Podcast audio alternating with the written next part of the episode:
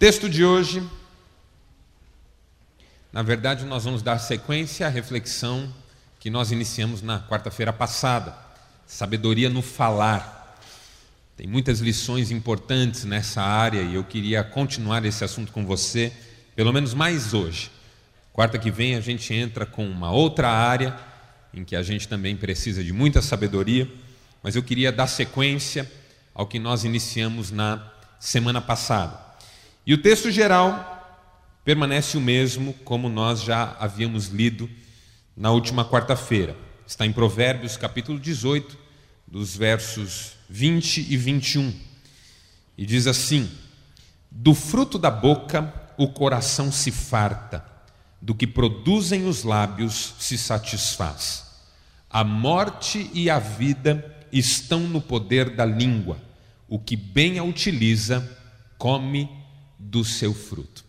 Vamos ler juntos essa segunda frase? A morte e a vida estão no poder da língua. O que bem a utiliza, come do seu fruto. Só mais uma vez? A morte e a vida estão no poder da língua. O que bem a utiliza, come do seu fruto. O apóstolo Pedro, quando escreveu a sua carta, a sua primeira carta, ele escreveu o seguinte: Se alguém quer amar a vida e ver dias felizes, guarde a sua língua do mal e os seus lábios de falarem dolosamente. Na Bíblia há uma relação muito forte entre aquilo que a gente diz e a vida que a gente leva. Na Bíblia há uma ligação entre o modo como nós usamos os nossos lábios e o modo como nós desfrutamos a vida. É uma questão bastante evidente na Bíblia. Por toda ela, principalmente no livro de Provérbios, nós encontramos esse tipo de relação entre o que a gente fala, o modo como nós usamos as palavras e o modo como a gente desfruta da vida, as experiências que a gente tem na vida. Alguém diria que isso significa que há poder nas nossas palavras.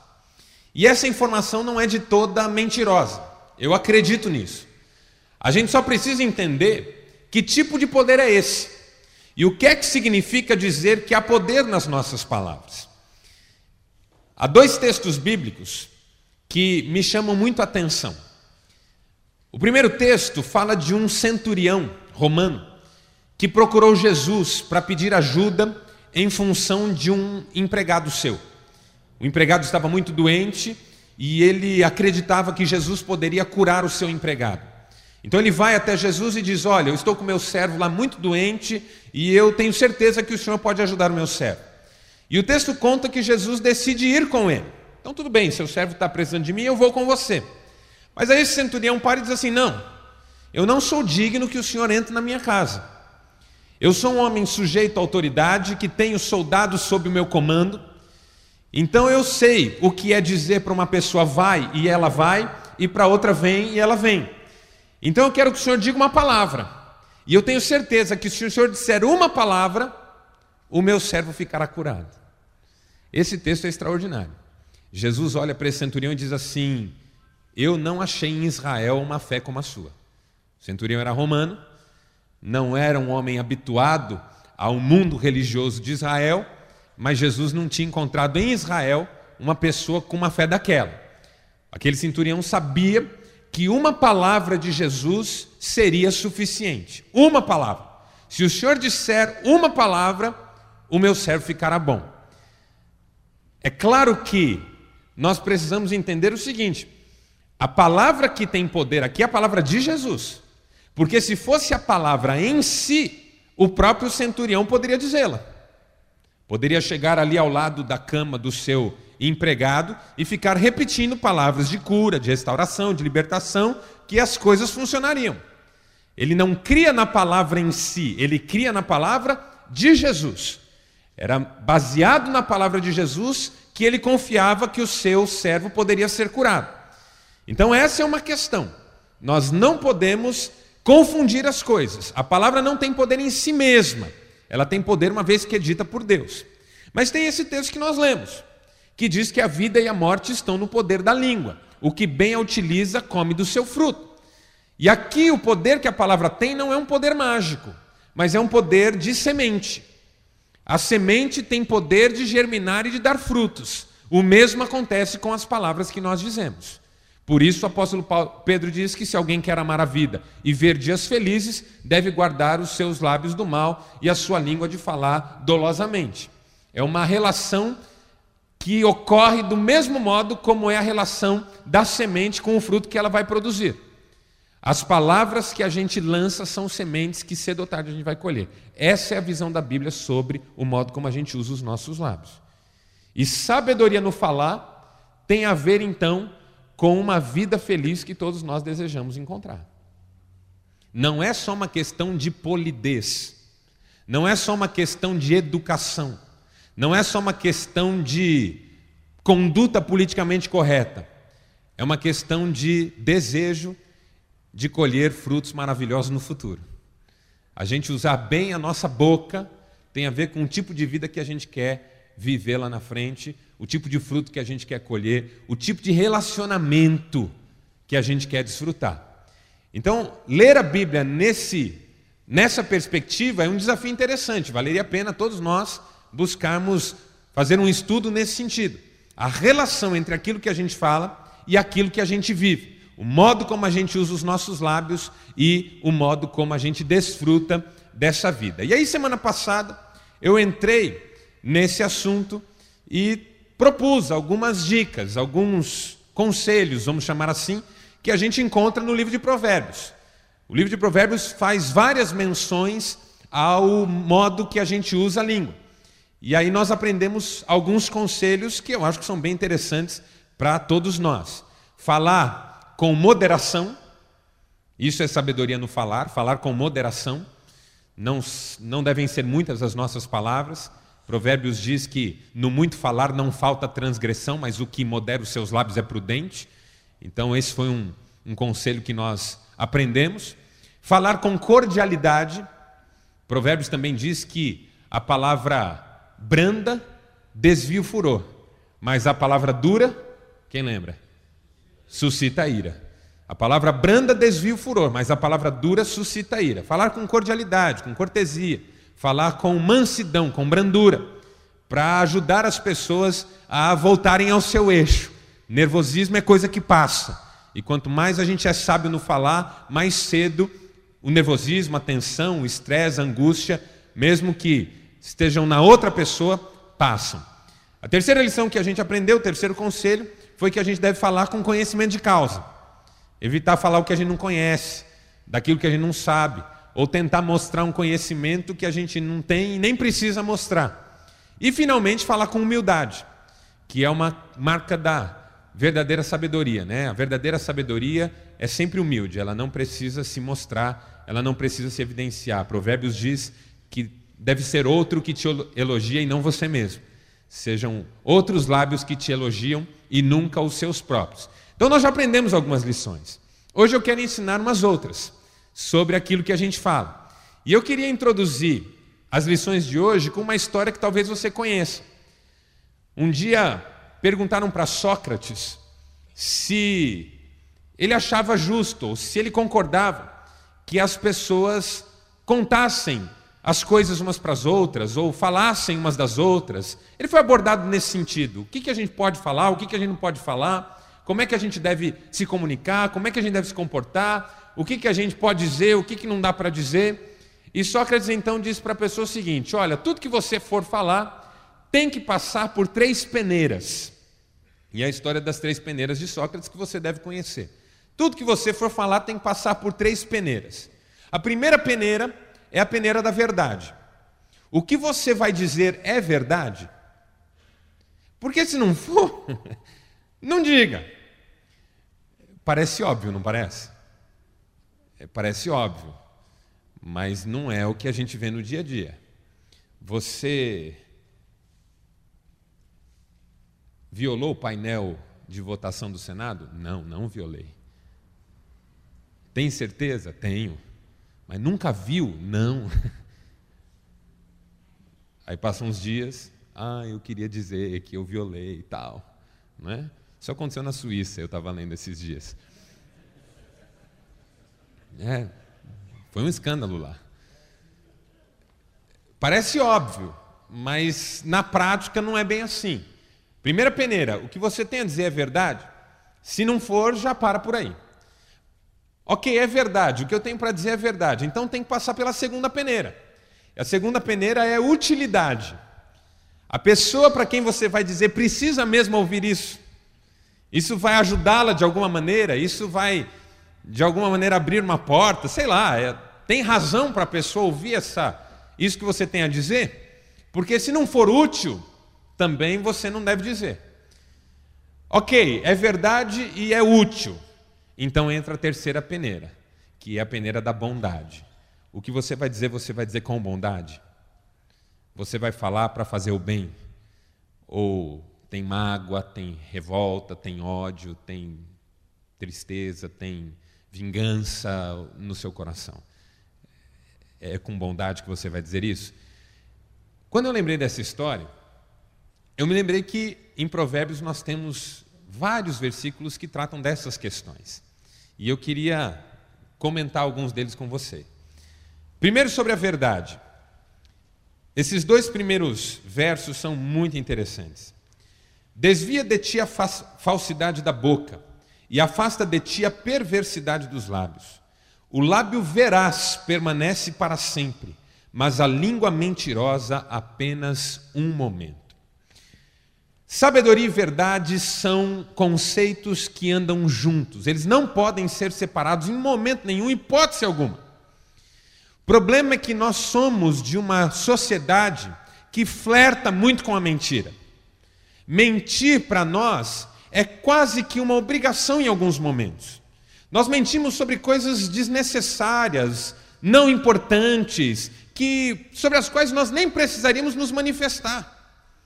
Alguém pergunta assim: "Ah, você leu esse essa matéria?" Ali e não leu. Mas por alguma razão não quis dizer para a pessoa que não leu. A esposa diz assim: "Você acha que eu emagreci?"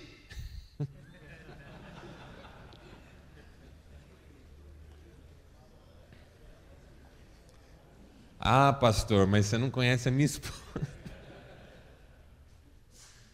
ah, acho, acha nada. Pai, você vai estar tá lá na minha formatura? Vou, mas não vai.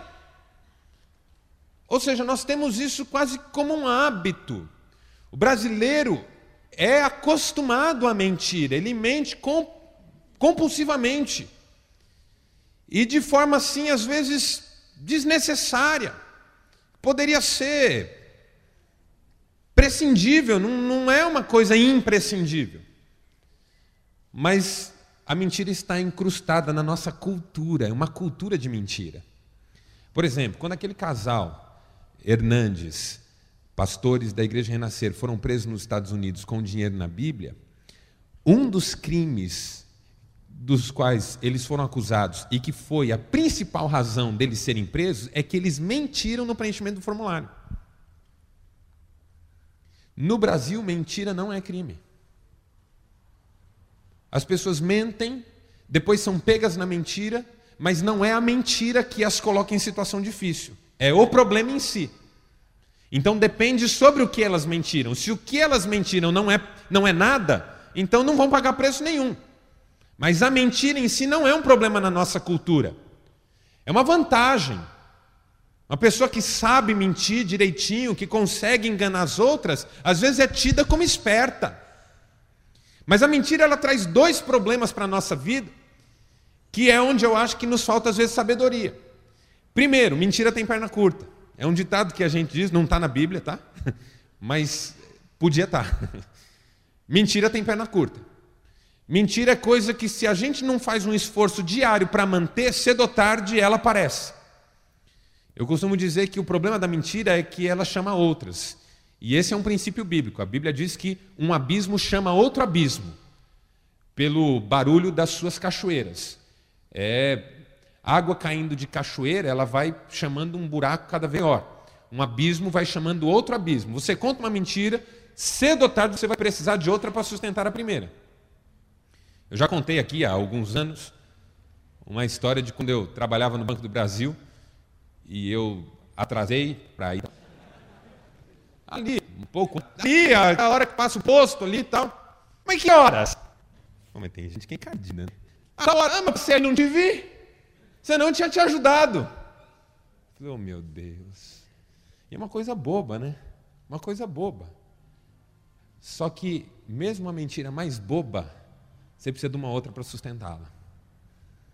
Então é quando a gente mente para um filho, mente para a esposa, mente para um sócio, mente, a gente precisa contar outras. E isso, a gente não sabe, mas isso é uma bola de neve que vai roubando a nossa paz. Vai roubando a nossa paz. A gente começa a ter medo de certas abordagens. Alguém procura e diz: Ah, sobre aquele assunto, pronto, já treme, já dói, já vem um aperto no peito, meu Deus, e agora? O que, que eu vou dizer? A verdade é sempre uma bênção, mesmo que ela, num primeiro momento, traga prejuízo, ela liberta. Por isso que Jesus diz: Vocês vão conhecer a verdade e a verdade vai libertar vocês, porque a verdade é sempre libertadora. Por isso que é sábio falar a verdade, porque mesmo que você tome um prejuízo momentâneo, Aquilo encerra com a verdade, a mentira que não encerra. A mentira precisa de sequência. Um mundo paralelo tem que ser construído, e das duas, uma. Para você construir um mundo paralelo ao seu, você precisa ou ser genial ou doente. Porque gente comum não consegue sustentar um mundo paralelo por muito tempo. Não é sábio. Você vai surtar cedo ou tarde. É sábio dizer a verdade sempre mesmo que ela traga algum prejuízo num primeiro momento. Mesmo que traga. No meu livro sobre ansiedade, eu uso um exemplo. Dois homens, os dois traíram as suas esposas e estão em crise sobre se contam ou não para elas. Eles vão procurar um conselheiro, um confidente, compartilham suas histórias e o confidente diz que eles devem contar. Um vai e conta para a esposa: Olha, eu te traí, foi assim, aconteceu desse jeito. E ela fica muito brava, mas acaba perdoando. Eles se reconciliam, acertam coisas no casamento que estavam ruins. Ele começa a se dedicar mais ao filho e o casamento deles ganha uma, uma condição, um momento totalmente diferente do que eles viviam, uma fase nova, fica uma benção. O outro vai e conta. A mulher não perdoa, vai embora, leva os filhos, faz dez anos que ele não vê o filho por causa do, do que ele fez. Aí eu perguntei num auditório: qual dos dois acertou? Por incrível que pareça, o auditório em que eu estava, e eu não vou perguntar para vocês para a gente não ficar mal, disse assim: o primeiro. Porque na cabeça da gente vale o resultado, mas os dois acertaram porque os dois fizeram uma opção pela verdade. O, o segundo perdeu o que ele tinha, mas ganhou em caráter, ganhou em dignidade, ganhou em honestidade. Só que são ganhos que nem sempre a gente computa, nem sempre a gente contabiliza, porque nós temos um outro tipo de mentalidade na nossa geração. Mas a verdade tem que ser dita, mesmo que ela signifique algum prejuízo. Eu nunca esqueço quando eu tomei umas multas de radar, e dentre elas, foi uma época que eu estava viajando demais e foi também aquela fase que começou a colocar esses radares escondidos, e eu sei que num mês eu tomei, num mês não, em alguns meses eu tomei umas cinco ou seis multas. Mas dentre elas havia duas que eu não tinha estado naquele lugar, não tinha passado por ali, mas eu tinha recebido e não tinha sido notificada. Ela aparecia só no site da, da internet no, no site do, do Detran. E aí eu entrei na justiça para questionar isso. E o advogado disse assim para mim: ó, vamos aproveitar e questionar tudo já. Eu falei: não, as outras eu tomei. Essas só que eu não tomei. Essas aqui que eu estou questionando. Não, mas como é que eu vou fazer? Eu vou dizer na justiça que você tomou algumas e não outras? Eu falei, mas é exatamente isso. Eu tomei algumas e não tomei as outras. Ele falou: ah, vai ser difícil. Eu falei: não, mas é isso. Eu não quero que minta no processo. Aí foi o juiz que julgou disse assim: se o próprio acusado diz que tomou algumas e não outras, é porque ele tomou todas. Aí meu advogado assim, tá vendo?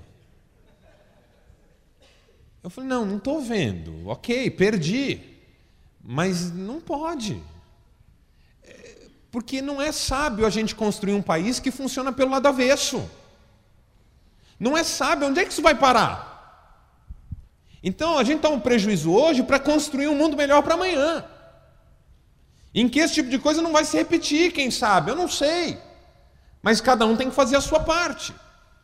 Por isso que o autor diz aqui: o lábio veraz permanece para sempre, mas a língua mentirosa apenas um instante. Mentira tem perna curta. E segundo, ela faz um buraco onde ela não podia fazer, que é no nosso caráter, na nossa reputação. Quando você diz a verdade, raramente alguém olha para você e diz assim: puxa, que coisa maravilhosa, você é capaz de dizer a verdade. Isso não acontece, ninguém te elogia porque você disse a verdade. Você diz assim: olha, eu vou estar lá tal dia e vou acertar com você aquela minha dívida, você pode me esperar lá. Aí a pessoa está lá, você vai, dificilmente ele diz assim: puxa, que coisa maravilhosa, você honra com a sua palavra. Agora, quando você conta uma mentira e é surpreendido, isso abre um buraco na sua reputação. E disso todo mundo fala. Ninguém fala que você é capaz de dizer a verdade, mas todo mundo comenta que você é capaz de mentir. E a gente passa a vida inteira tentando construir uma reputação. E ela desmorona em cinco minutos. Em cinco minutos. Porque nesse mundo que a gente vive, e essa é a estrutura que a Bíblia condena como estrutura pecaminosa, é mais fácil destruir do que construir. Quanto tempo leva para plantar uma árvore e colher o seu fruto? Anos. Quanto tempo demora para pôr uma árvore no chão? Quanto tempo demora para gerar uma vida? Oito meses no mínimo? Sete meses no mínimo? Quanto tempo demora para tirar uma vida?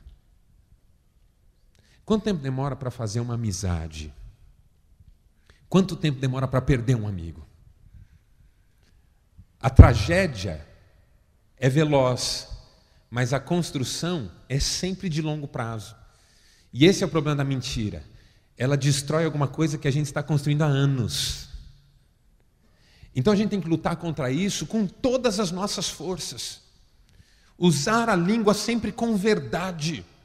Falar sempre a verdade.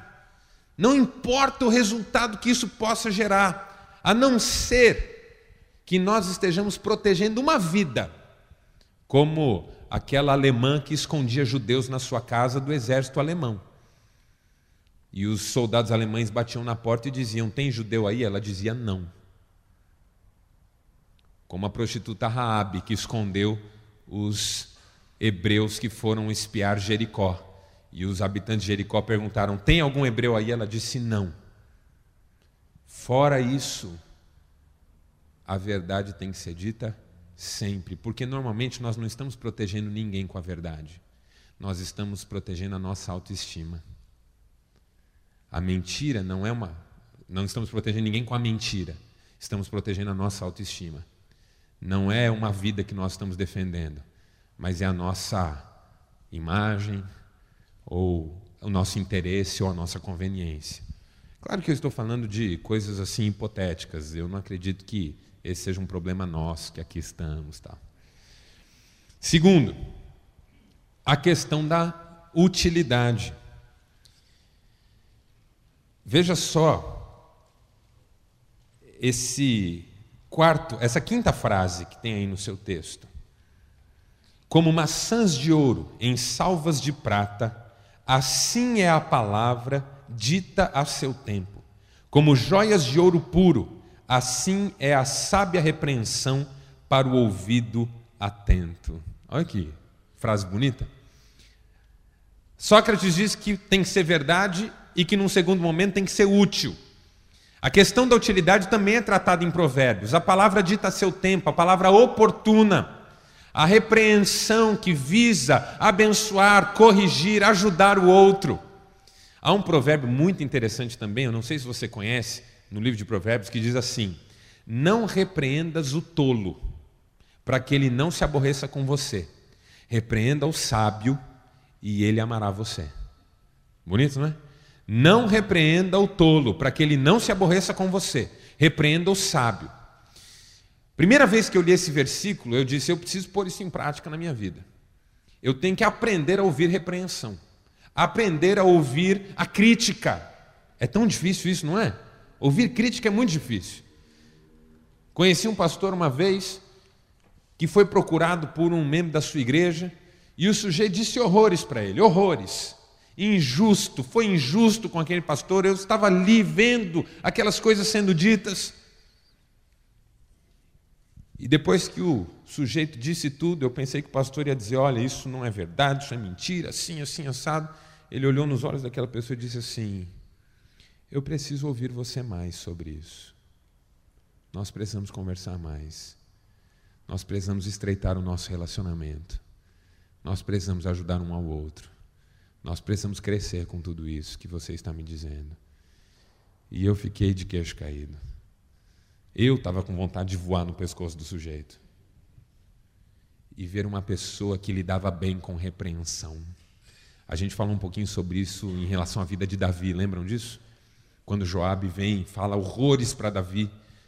Davi tinha acabado de perder o filho. E Joabe diz coisas horrorosas para Davi.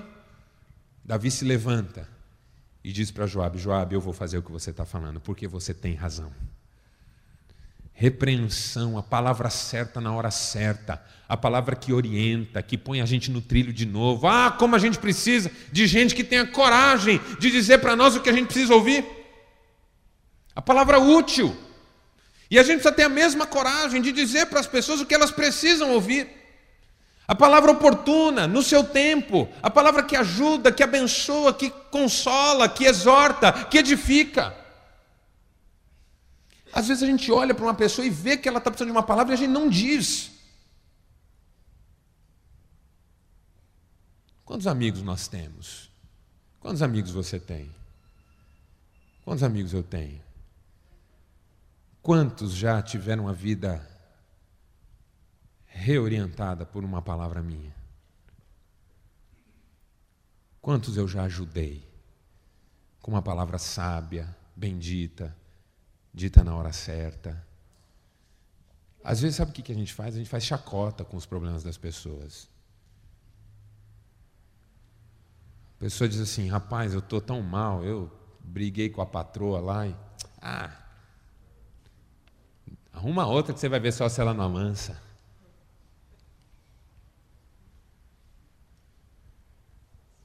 Ah, meu filho está mal, tá umas amizades aí. Ah, larga filho para lá, rapaz. Filho faz outro.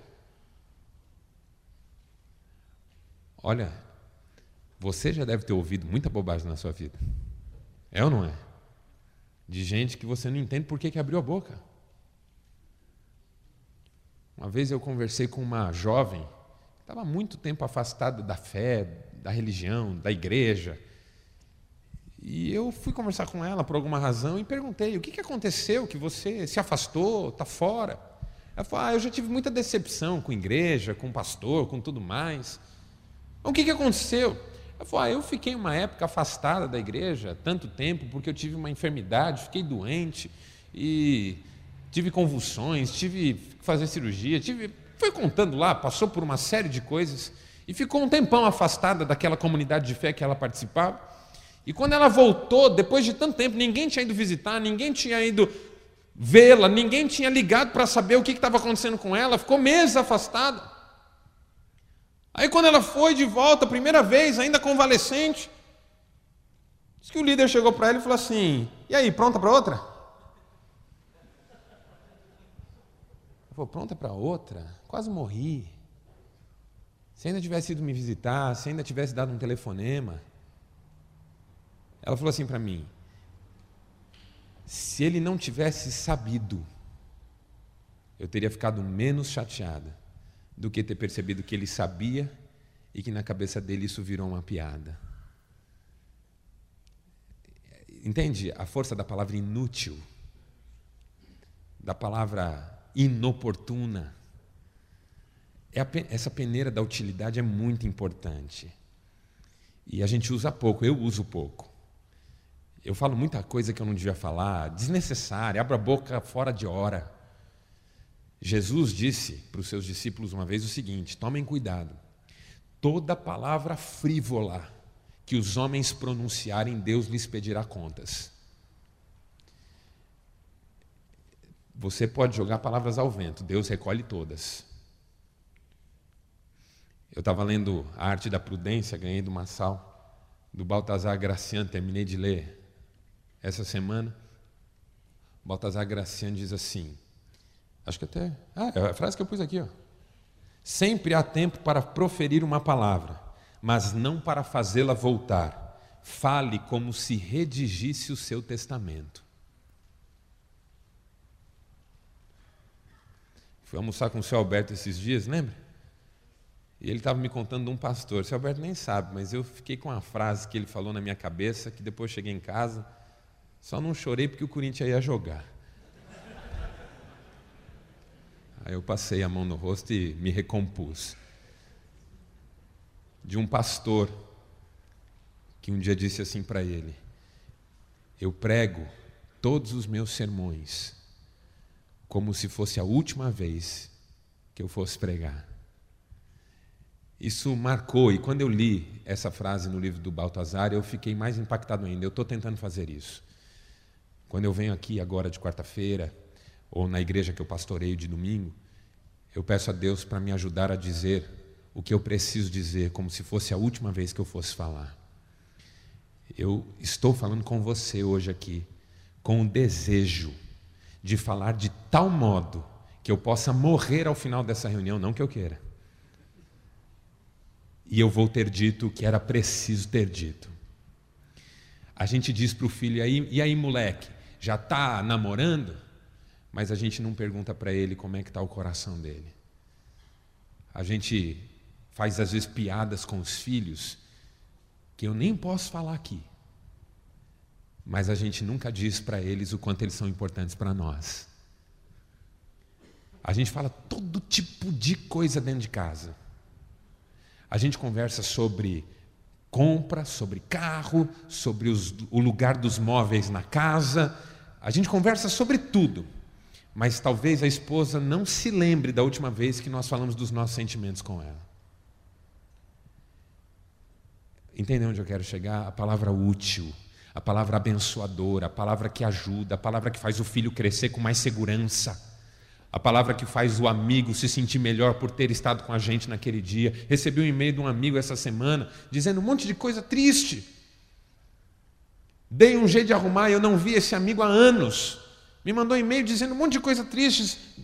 Arrumei o telefone dele, liguei e disse: Rapaz, eu li o seu e-mail aqui, estou te ligando por duas razões. Primeiro, para dizer que eu fiz uma oração por você. E segundo, para ver se eu não consigo te ajudar e a gente trocar uma ideia, ver se de repente você acha uma saída alternativa. Vamos gastar um tempo, cinco minutos, quem sabe, ficamos no telefone 40. Para tentar achar um caminho, uma alternativa. Eu converso com pessoas todo dia e às vezes elas dizem, pastor, aquela palavra que você diz me ajudou.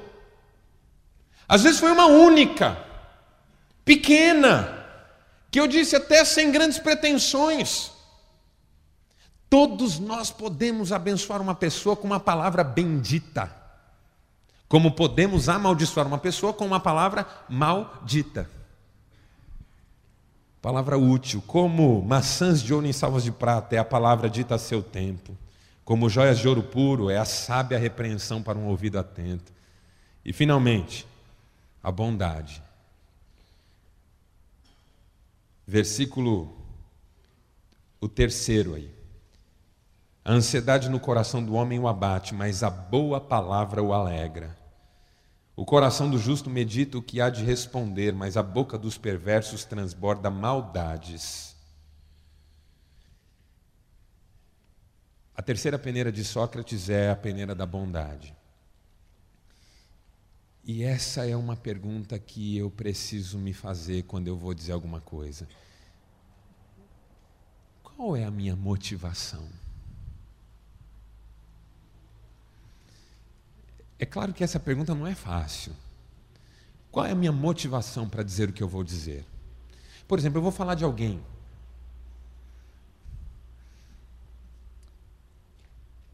Hoje eu estava com as mulheres à tarde, no, na programação que elas fazem. Eu estava brincando com elas, né? Que elas têm fama de falarem mais do que os homens. Mas como elas estavam em quase 200, eu disse que eu não concordo com isso. Eu falei: olha, dizem por aí que vocês falam muito. Aí eu brinquei: eu não acho que vocês falem muito, eu acho que vocês falam juntas. Que é uma coisa curiosa, como elas falam juntas. É, eu acho que a capacidade que elas têm mais do que nós de fazer muitas coisas ao mesmo tempo, não é? Então falam e ouvem ao mesmo tempo, que é uma coisa muito impressionante. Eu fico muito impressionado. E aí eu já estou pensando como é que eu vou conversar com elas na semana que vem sobre fofoca. Eu vou ter que ter também um, uma saída, um jeito, não é? Eu vou ter que falar com bondade. Mas você já reparou como nós homens também falamos muito mal uns dos outros?